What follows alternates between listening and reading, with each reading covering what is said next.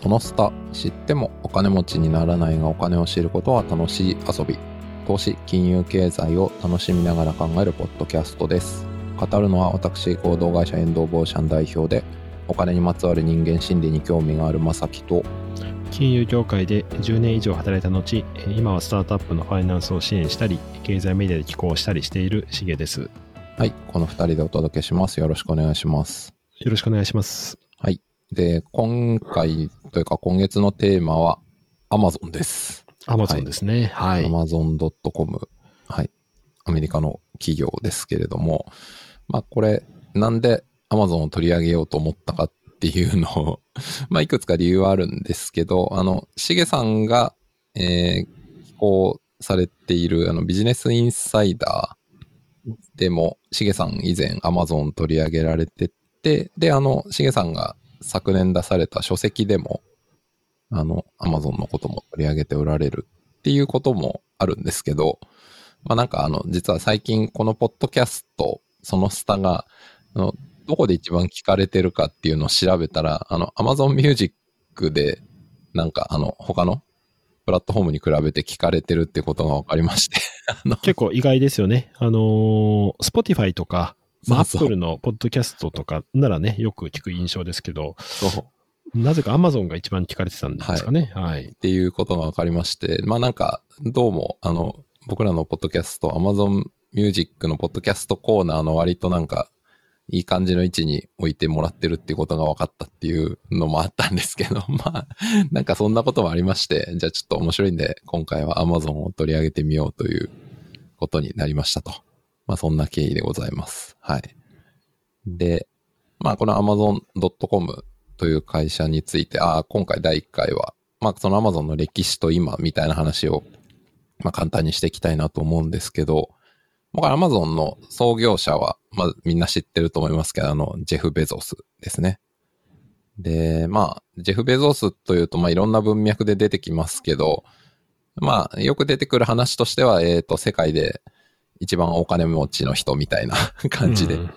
まあ、えっと、実はこれあの、フォーブスのランキングによると、実は2022年の時点だと2位らしいですね。ああのそうなんですね。1はい位がイーロン・マスクになったらしく、あの、イーロン・マスク、うん4月時点でしたっけ？これがあ、か2022年の。な？そうですね。はい。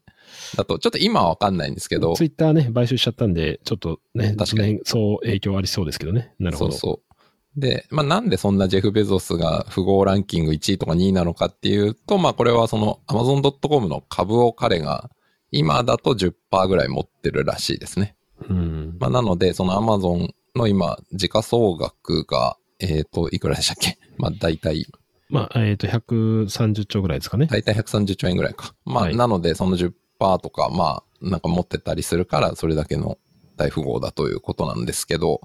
えー、まあ、なんですけど、あの、そのジェフ・ベゾスという創業者の話をしてしまうと、あの、それだけで分量がありすぎてですね、ちょっとあの、アマゾンのこと話す前に、そのスタの今回の収録全部終わっちゃいそうなんで、ちょっと今回はジェフ・ベゾスの話はしないですということを最初にお伝えしておきますと。ああくまで Amazon という企業、Amazon.com という企業とかの話をしていきたいなと思ってます。はい。で、ちなみに、えっ、と、Amazon.com の CEO、まあその最高経営責任者も、実はもう今、ジェフ・ベゾスじゃないっていう話ですよね。そうですね。昨年の夏ですかね。8月か9月ぐらいに確うんか、ベゾス退任してますからね。そうですね。2021年の7月にアンディ・ジャシーといううん後継者に変わってるので、まあそういうこともあるので、まあアマゾンの話をしていくのが今回メインということを最初に断っておきますと。そうですね。で、私、はい。あ、どうぞ。私もあの、昨年、ビジネスインサイダーで2021年7月か8月ぐらいに記事書いたんですけども、その時も、ベゾスが退任するっていう理由で、その記事を書きましたね。うんうんうん、うんはいなるほど。まあ、ある意味そのアマゾンという会社の歴史の中のまあベゾス時代の終わりというか、そうですね。はい。うん、創業から二十何年やってきた彼が、うん。はい、退任するということで。まあ、ということで、まあ一応今は、はい。まあ、ジェフ・ベゾスは一応退任したという感じなんですけど、で、まあこのアマゾンっていう会社、まあこれね、皆さんも絶対絶対とは言い切れないか。まあ、あの、アマゾン嫌いな人はわかんないけど、まあでもアマゾンで物買ったことある人の方が多いんじゃないかなとは思いますけど。あの、まあ、で、もちろんこれ、これ聞いてる方は多分、まあ海外の方もいらっしゃるかなと思いますけど、まあ多くの方は日本在住だと思うので、あの、Amazon COJP、日本の Amazon の方で、はい、物買ってる方が多いかなと思いますけど、まあもちろん本拠地はアメリカにある会社なので、はい。まあそういう部分ではありますけど、でまあ今回はその、まあ日本じゃなくてもその Amazon 本体っていうか、Amazon.com という会社、Amazon の話をしていくということになってます。はい。で、まあこの Amazon なんですけど、僕、まあいろいろ調べてて思ったのは、まあ一言で言うとこの会社って、顧客第一主義を掲げてるテクノロジー企業っていう感じかなと、僕は理解したんですけど。し、しげさんはどんな印象で捉えてます？アマゾンっていう会社の全体像。やっぱり私もカスタマーフォーカスっていう意味合いが結構昔からイメージとしてはありますね。で、顧客満足っていうのは、えー、まあ、どの会社でも当然そういうことは、あの、掲げてるケースが多いんですけれども、うん、だからアマゾンがそれで有名になるということは、まあ、それだけ徹底してるというのがあるんじゃないかなっていうふうには思いますね。うん、うん。いや、僕もそう思いました。はい。まあ、なので、じゃあそのアマゾンが具体的にどんなことをやってきたのか、みたいなことを今回は話していこうかなと思うんですけど、まあもちろんその、アマゾンのやってきたことを全部話してると、あの、時間なくなっちゃうんで、なんか僕としてはポイントは2つかなと思ってて、あの、そのアマゾンのこれまでを見てくる中で。まあその二つっていうのは何かっていうと、まあ一つはどんな新規事業をやってきたかっていうのが一つ。なるほど。うん、で、もう一つはどんな会社を買収してきたかっていう。うん、なんかこの二つの観点で見ていくと、なんかアマゾンが何を目指してきたのかみたいなのが結構、あの、わかりやすいのかなってちょっと考えました。はい。はい。で、まあ、早速行くと、まあその、結局ね、アマゾンの始まりって要するに、その本をインターネットで買えるみたいなところが始まりだったから、まあ、ネットの小売りっていうのが、えっと、アマゾンの始まりの事業であり、まあ今もみんなが認識してるアマゾンの中心事業なわけですけど、でも、そこにとどまらない新規事業をめちゃくちゃやってきたのが、やっぱり Amazon っていう会社の特徴なんだよなってすごく思ってまして。で、まあいろんな事業あると思うんですけど、まあでも、なんか、そのいろいろ調べてて思ったのは、あの、当たり前ですけど、そのやってきた新規事業が全部成功してるとかではなく、あの、当然、いろいろやって、まあいっぱい失敗した中で、すごいホームランを何発か打ってるっていう印象だなっていう感じがしました。なるほどですね。はい。うん、で、まあ、そのホームランの事業みたいなので言うと、まあこれあの、僕の理解なんで、あの、なんでしょうね。アナリストの方とかによって多分見方は全然違うと思うんで、まああくまでこの、そのスタにおけるまさきの認識という感じで聞いていただきたいんですけど、まあ僕の思うホームランした事業っていうのは、まあ3つあって、はい、1個目が、えっ、ー、と、AWS。はい。Amazon Web サービスですね。で、2つ目が、えー、Amazon のマーケットプレイス並びにそこに関する広告ですね。はい。はい。で、三つ目がプライム。Amazon プライムですね。Amazon プライムですね。はい、うんうん。僕はこの三つかなっていうふうに捉えてます。で、まあ、一応簡単に、すごく簡単に説明すると、AWS は、えっ、ー、と、その、なんでしょうね。インターネットサービスを作ったり提供している企業に向けて、その、えっ、ー、と、インターネット上のサーバーとか計算リソースみたいなのを、まあ、重量課金制とか、まだその決められた形で、えっ、ー、と、Amazon の持ってるリソースを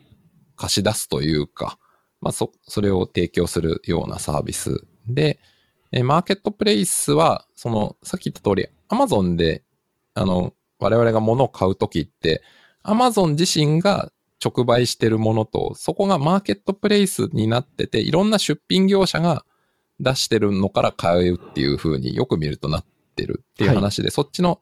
最初は Amazon はそその自分たちで在庫持って自分たちで売ってっただけなんですけど、途中からそのマーケットプレイスっていうのを始めて、それによって、いろんな事業者が Amazon 上を市場の形で物を売れるようになったと。はい。これがマーケットプレイスで、まあこれもすごく成功してて、うんで、かつ、そこに紐づいて、あの、そこの中で多分皆さんもその Amazon の商品検索してみると、その前の方に出てくるやつ、上の方に出てくるやつとあんまり出てこないやつは結局あれ、上の方に出てくるやつは広告はい。が、で、広告でお金をその出品事業者が払ってれば上の方に出てくるっていうことで、そこでも広告事業っていうのが成立してるっていううんなるほどねこれも。すごい。ここマーケットプレイスと広告がセットになってすごいところだなっていう。で、まあ三つ目のそのプライムは、あのね、それこそプライム会員っていう制度で、まあもともとはそのプライム会員になってれば、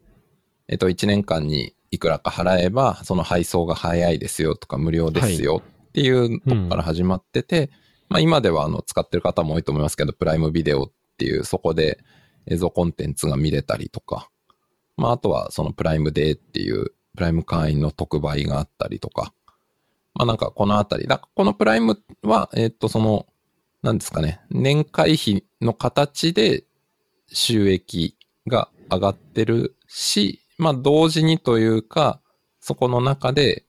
そのプライム会員になることでより Amazon で買い物をみんなするっていううん。効果とか、まあそのビデオとかによって、より Amazon っていう生態系というか、そこに引き付けられるようになるっていう、やっぱそういう効果があるのかなという、まあこの3つあたりが僕は Amazon のやってきた中でのすごい成功してる新規事業なのかなと思ってるんですけど、どどうでしょう？しげさん今の話のあたりとか。あの、はい、二つありまして、うん。まず1点目がですね、あの、まあ、プライムなんですけれども、うん。まさきさん一番最初にプライム会員入った記憶とかっていつぐらいとかってありますでしょうか？ですかね。さすがに僕大学生とかの時は入ってないと思うんで、はい。まあ、20代後半ぐらいじゃないですかね、に多分。10年前とか、そんそうっすね。10年前はわかんないけど、うんまあでもそんなもんだと思います。2015、6年とかかな。なるほどわかんないけど。。ああ、あ、2010、あ、なるほどあ、。わかんない。もうちょっと前ちょっと全然覚えてないですけど。はい。私は多分ね、2010年前後だった記憶があるんですよね。で、うんうん。私入った頃なんかプライムビデオとかしなかったんですよ。はいはいはい。で、後から、え、これ、プライム入ってるとビデオつくのみたいな感じで驚いた記憶があるんですけど、うんうんうん。で、当時は、まあ10年前以上ですよね。だからうん2010年前後とかリーマンショック前後はいはいはいとかそのあたりですけれども、はい。あの、まあ今みたいに即日配達とかって別に普通じゃなかったんで、うんうん。2泊、あ、2日3日待つのがまあ普通だったんですよね。うんうんうん。で、でプライム会員になんか、あれなんですかね、無料期間がなんかあったんでしょうかね。なんか入っうんうんうんうん。でうん。あの、夜なり、まあ日中に申し込んで、はいはい。次の日来るっていう時のスピード感にはびっくりしましたね。うんうん。確かに。やっぱりその、昔は本とか買うのでも2、3日待つのが普通だったはいんで、はいはい。まあそれなら本屋行くかとか、うん。あの、いう感じだったんですけども、うんうん。Amazon プライムは即日来ますし、うん。で、私結構 Amazon は2000、ん。えーっと、まあわかんない、4、5年ぐらいから使ってたと思うんですけども、うんうんうんえー当時はロングテールっていう、あの、現象がですね、まあ、非常に有名だったので、うん。まあ、ロングテールっていうのはやはり28の法則で、うん。あのーなんていうか、普通の書店っていうのは、売上の8割っていいうのは、2割の本で稼いでるみたいな感じなんで、もうヒット商品ばっかり売ってるわけなんですよね。うんで品ぞれあんまりないんですけど、アマゾンは逆でロングテールっていう形で、まあ、すごい長い、あの、まあ、尻尾っていう意味ですけれども、うんあの、そういったなかなか売れない商品でも積み上げていくと、まあ、売り上げになりますねと。で、うん当然その倉庫の問題とか、ああの、書店だと、あの、店舗の大きさがあるんですけども、それ関係なくいけるんでっていうのがあって、うん実は私の記憶では2000年半ばとかのアマゾンってみんな専門書を買うとか、うんそういう、なんでしょう。あの、本屋じゃ買えない本を買うためにアマゾン使ってたんですね。うんうんなんでベストセラーをアマゾンで買う理由とか全くなかったんですよ。うん。なぜかというと本屋に行けば売ってるし、本屋だとその場ですぐうん手に入るみたいな。うんただ、アマゾンプライムができてからは、あの、いわゆるそのヒット本、ヒットの売れてる本とか、うん本屋でも並んでるような本とかもアマゾンで買うとかうん、アマゾンで予約するみたいな感じが、うんまあ、極めて普通になった記憶がありますし、なるほど、なるほど。2011年か2年ぐらいに Kindle が日本でも発売されたんですね。日本語版 Kindle が。はいはい。もうその時も、あの、買った瞬間、うん本を読めるみたいなのは、うん。結構びっくりしましたね。うん。はい確かに。というのがちょっと Amazon の記憶で。うんうんで、もう1点目がですね、まあ、先ほどまさきさん2点目に挙げていただいた、えー、マーケットプレイスと広告なんですけれども、ああの、まあ、AWS とも通じるんですけど、やっぱ Amazon の凄さって、あの、マーケットプレイスを作るだけじゃなくて、うん。あの、フルフィルバイ Amazon っていうのが、フルフィルメントバイ、は FBA い。っていうのはフルフィルメ、ントバイアマゾンですね。そうですね、フルフィルメントバイ Amazon っていうのがあって、まあちょっとご存知じゃないか方に一応ご説明するとですね、はい。あの、まあ、通常の場合っていうのは、まあ、EC なりですね、D2C でやると、うん。自ら、まあね、在庫を持って梱包して発送して、まあ、送金とかも全部そういうのが発生するんですけども、うんうんこの FBA を使うと、まあ、Amazon にですね、商品を送っておけばですね、うん。売れたら勝手に Amazon がもう梱包して相手に送ってくれて、うん。その、支払いの管理も全部してくれるみたいな感じになってて、これはあの私は別に業者として使ったことはないんですけども、うん。まあこれ相当楽だと思いますね。まあ一歩、はい。一個送るのに相当、ねうん。手間かかったり、やり取りするとかうん、送付先どうとかいろいろあったりはするんで、うんそれをもう全部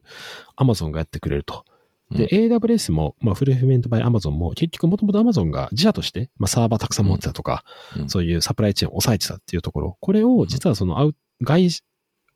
外部の方にも使ってもらえることによって、うんまあ、顧客満足度も上がるし、まあ、自らのビジネスもまあ伸びていくみたいなところ、うんうんまあ、そのあたりがやっぱ抜群にうまいなっていう気はしますね。そうですよね。いや、本当そうだと思います。なんかやっぱり、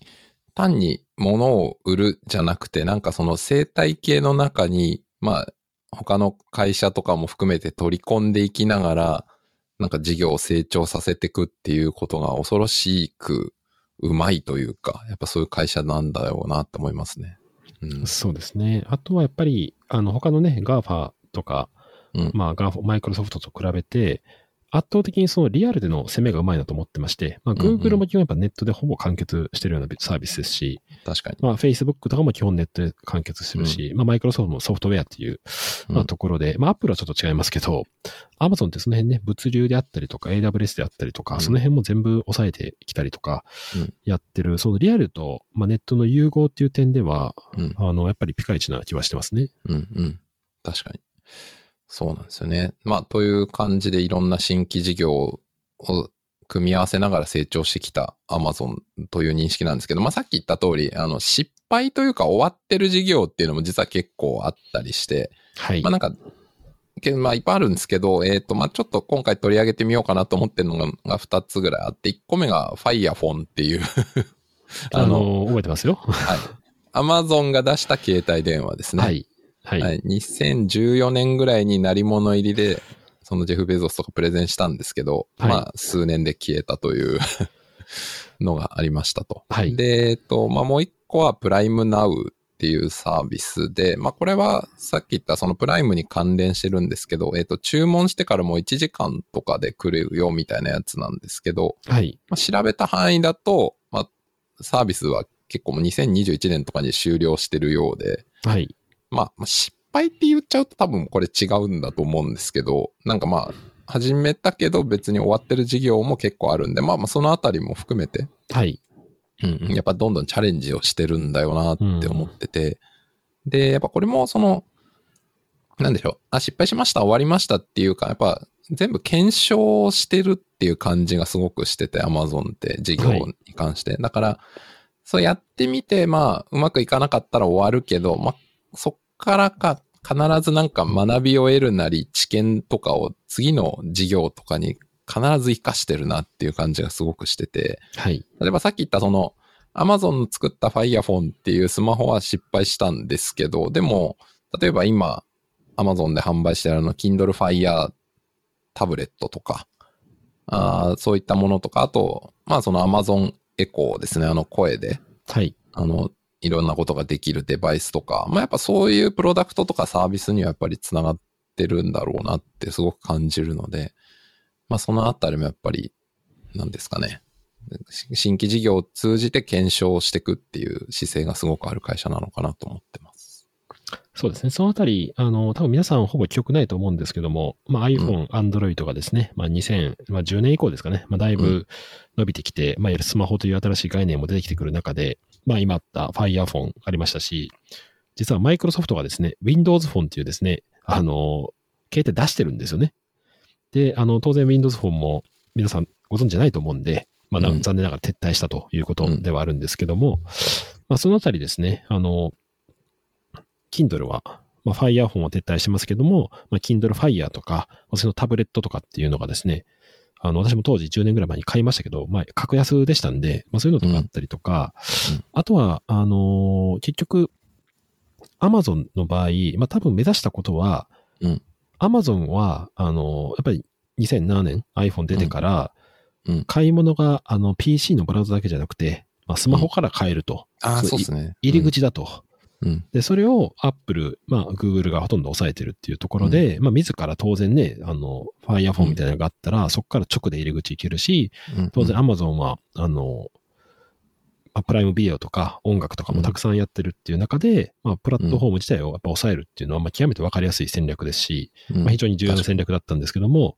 まあちょっとやっぱりですね、その辺は先行した Apple と、まあ、Google にちょっと勝てなかったかなという感じですかね。うん。うん。はい。まあでもそういう感じで、まあなんか必ずここはやる価値があるところだっていうところには全力で突っ込んでいくっていうのがやっぱり、これが、で、その企業が小さい時じゃなくてでかくなってもやり続けてるっていうのが Amazon の凄さなんだよなっていうのは結構思いますね。はい。はい。うんで、まあ今話してきたのがまあ新規事業の歴史みたいな感じなんですけど、まあもう一個最初に話した通り、まあ買収も結構 Amazon っていうのはやってる会社で、で、あの、ウィキペディアに、えっ、ー、と、アマゾンが買収した会社一覧っていうのが、あの、英語のウィキペディアにあって、まあ、そこ見ると100個以上書いてあるんですね。そんなにあるんですか ?90 年代から、はい。100個ぐらいあるんですけど、まあ、それ全部読んでると時間ないんで、まあ、ちょっと気になったやつをいくつかピックしていきたいと思うんですけど、あまあ、あと、まあ、そもそも買収なんでするのって、まあ、これはあの、僕が言う話じゃないかもしれないですけど、まあ、いろんな目的あると思うんですけど、まあ、アマゾンので見てると目的は2つなのかなっていう感じで、まあ、1個は、と自社、アマゾンがこれからやろうとしてる事業に関して、まだその、自分たちが知識ないところで、まあ、その知識を得るための買収だったり、それに通じた人を、えー、社内に取り込むための買収かなっていうのが一つと、もう一個はもう競合だから買収しちゃえっていう。それもやっぱ Amazon 結構やってんなと思ってて、まあその合わせ技みたいなのもあるかなとは思うんですけど、うん、まあなんかそういう観点で見ていくと、まあどんな目立った買収があったかで言うと、例えば1999年にペッツ .com っていう、あの、ペット関係の EC サイトみたいなのあるんですけど、はい、ただこれはですね、出しといていきなり言うのもあれですけど、あの、IT バブルの時に買っちゃった感が結構あるんで まあ株価高かったですしね、そうですね。ね IT バブルで。はい。あの、で、まあ、その2000年とかに崩壊するんですけど、まあ、その前に、まあ、買っちゃったみたいなのはあるんですけど、うん、まあ、この辺は、まあ、正直多分 Amazon として成功した買収ではないと思うんですけど、まあ、こっから先、その IT バブル崩壊していろんな企業が退場してってから、やっぱり Amazon は粘り強くというか成長を続けてるってっていうことになると思うんですけど、まあ、その歴史の中で言うと、例えば、2005年にモビポケットっていう会社を買収してるんですけど、はい、まあ、ここが要するにあの、Kindle の元になってるわけですね。あ、そうなんですか。うん、あ、知らなかったです。いう理解。あ間違ってたら笑っちゃうけど、はい、あの、た、多分そうだと思います。あの、はい、その電子書籍に乗り出すのにあたって、当然自分たちにはそんな知識がないわけなので、その電子書籍システムを作ってる会社としてモビポケットを買収して、で、Kindle にそれが繋がってったはずだと思ってます。なるほどですね。はい。で、えー、そこから先、2008年、 Audible。まあ、これは分かりやすいですよね。今も Audible ってありますけど。私もよく聞いてますからね。うんうん、はい。あの、音声で書籍を聞ける、まあ、オーディオブックのサービスの Amazon 版ですね。あ、これも Amazon の買収した会社だったんですね。知らなかったです。そうみたいですね。95年ぐらいにできてて、うん、2008年に Amazon が買収してるようです。あ、そんな老舗なんですか。はい。うん、はい。で、2009年、ザッポス。まあ、これは、まさに競合買収しちゃえの例だと思うんですけど、まあ、有名ですしね、ザッポス自体も。はい。あのザッポスは、あの、靴の EC ですね。うん。靴を、まあ、販売するオンラインショッピングなんですけど、まあ、アマゾンからしたら、やっぱそのザッポスがすごいユニークなやり方で成長してて、それがめちゃくちゃ脅威だと思ったので、もう、最後は買収しちゃったとはい。いうのが、まあ、この辺もね、あの、書籍とかいろいろ出てるんで、うんあの、興味ある方は調べていただけると面白いかなと思います。うん。で、2012年、キバシステムズっていうのがあって、これはあれですね、あの、アマゾンロボティクスに今なってますね。あ、そうなんですね。うんうんはい。あの、要するに倉庫とかでのあの、ロボットでのあの仕分けとか、ああいうのを、その目指すときに、まあその当然社内にはまだそのナレッジがなかったので、そのキバシステムっていう倉庫ロボットの会社を買収して、あの、そっから今のはその自動倉庫みたいなのを作り上げてったっていうはい。のが、このキバシステムズですね。なるほど。で、あと、2014年、ツイッチ。これも有名ですね。あの、あの、私よく見てましたよ。あ、よく見てました。はい。あの、ゲームのね、あうんうんの、ゲームライブ配信、ライブ配信の動画サイトですよね。はいはい。で、これも、俺も2011年とかにできた会社なんですけども、伸びてる中でもう Amazon が買収しちゃったということで、まあこれは Amazon としてはやっぱりそのコンテンツ並びにそのコンテンツを配信するプラットフォームっていうのを取り込みたかったっていうことなのかなと。はい。うんうん、いうふうに認識してますね。で、これも有名ですね。2017年、ホールフーズマーケット。ね、うんリアル店舗の、はい。そうですね。まあ、スーパーですよね。スーパーですね。はい。えっと、ホールフーズはそうか、えっと、アメリカとイギリスで展開してる、はい。食品、食料品ストアなんですけど、まあこれはもちろん Amazon 自身も、えっと、オン主にオンラインとかで、まあ食料品とか売売ることにはどんどん取り組んでたんですけど、まあある意味ではこれも競合、なんかその食品を売る場所という意味では競合の買収とも言えるし、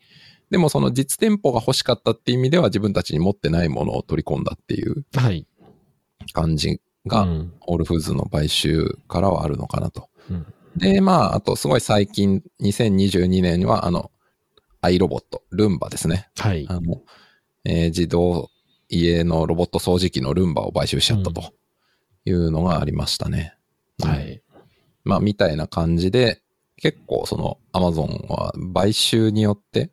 事業を成長させてきたとか、やっぱそういう歴史もあるんだなというのを見てると思いますね。うん。なんか、しげさんそのあたりでありますか？アマゾンの一つのなんかキャッチフレーズとして、あの、エ Everything Store っていうのがあるんですけれども、ありますね。まあね、あの、あらゆるものだっていうところで、まあそう思うと、あの、これまで、まあ、Kindle であったり、その、 Audible の前、 Audible の前身となるものを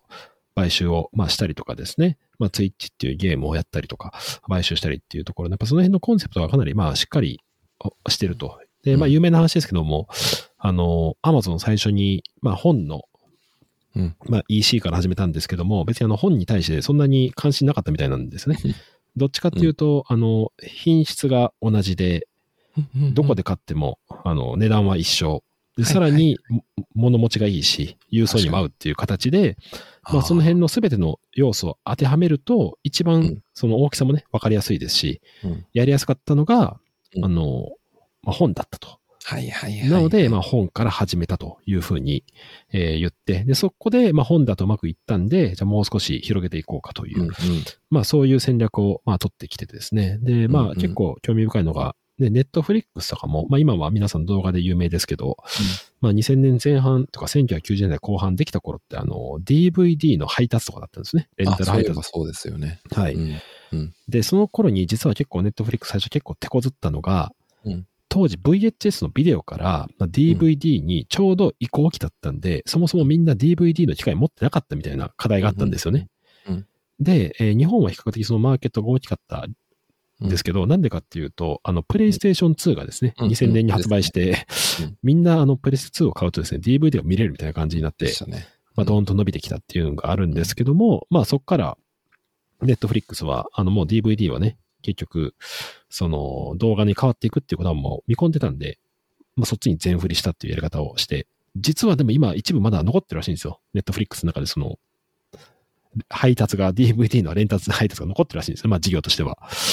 でも一方で Amazon はですね、まあ、 Everything Store という通り、まあ本から始めたんですけども、まあ本に限らず、まあ今ね、本当に、あの、食料品とか、まあ家電とかもですね、まあすべてやってるし、それをやるために、あの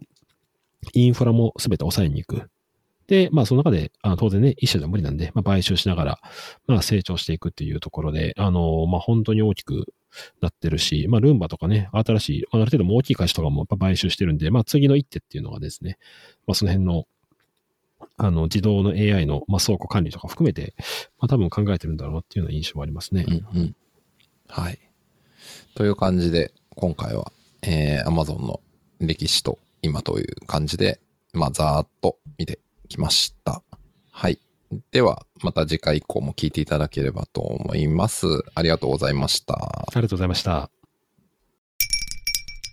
この番組が楽しかったという方は、Amazon Music や Apple Podcast、Spotify などで番組フォローをお願いします。また、番組のレビューをいただけると励みになります。気が向きましたらぜひ、レビューをお願いします。番組の感想は、ハッシュタグ、アルファベットでシャープそのスタをつけてツイートしていただければ嬉しいです。Google フォームで匿名でも感想をお送りいただけます。リンクは概要欄からご確認ください。それではまたお会いしましょう。さようなら。